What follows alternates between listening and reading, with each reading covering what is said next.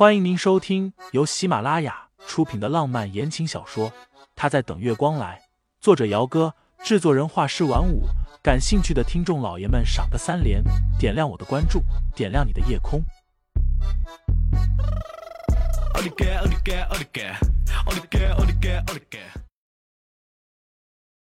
第七十二章，一位林小姐。清新扭头。不解的看着驾驶座上一脸沉沉郁郁的男人，到底是个什么意思？你就这么走了？盛思景沉着眸子看他，那模样看着有点像在等待主人抚摸的小宠物。盛思景那副求亲亲的意思挺明显的，并且大有一种他不亲过来，他就不开门的架势。车窗都是关着的，倒不怕被人给看见。清新干咳了一声，忍着心里的害羞和一种很奇怪的感觉，凑过去蜻蜓点水的在男人的左边脸颊上亲了一口。亲完了就立刻退开，伸手去撩自己耳边的碎发，借以掩饰自己的不自在。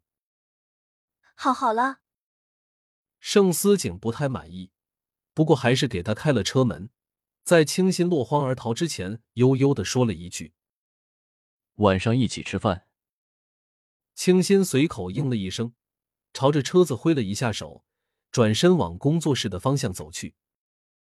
这会儿离上班时间还有十几分钟。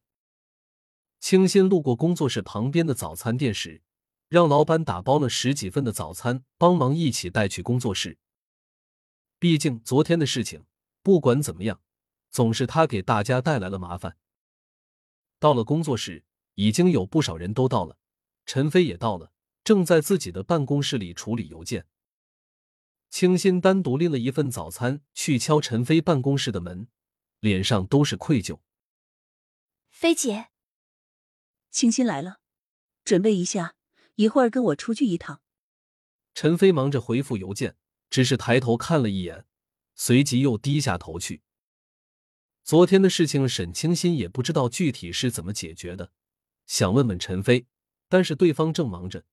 他也不好意思开口打扰，只能应了一声，把早餐给他放下，然后出去。清新刚刚出去就碰见了过来给陈飞送设计图的丽瑟吴。哟，不会是来辞职的吧？丽瑟吴穿着一套灰色的一字肩收腰衬衫，下面是同色的包臀裙，踩着十公分的细高跟，看起来比穿着五公分粗跟鞋的沈清新高了半个头。清新抿唇，没回答，打了个招呼，就想回自己的办公桌去。哎，你等等！魏瑟武歪了歪头，啧了一声。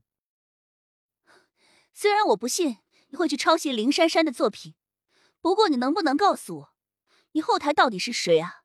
这么牛批？魏瑟武还是和昨天一样，就是一副完全八卦的口吻。连眼睛里都在闪耀着八卦的光芒。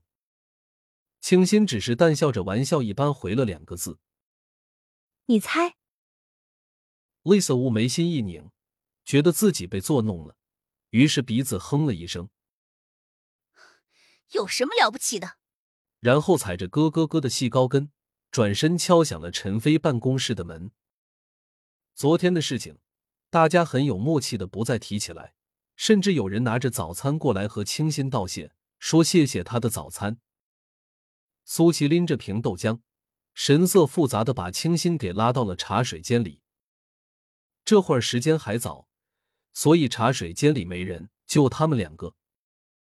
苏琪有些犹豫，左看右看了好几次，最后还是压低了声音和清新说道：“我昨天不小心听见菲姐打电话了，清新啊。”你是不是和盛世的总裁有什么关系啊？清新捏着杯子的手下意识的收紧了一下，若无其事的道：“你怎么会这么问？”苏琪看着他：“你不知道吗？菲姐的姐姐就是盛世董事长的太太啊！我昨天听见菲姐打电话给盛夫人，提到你了。”苏琪这么一说，清新稍稍一思考，便明白了些许。所以。昨天的事情和盛夫人有关。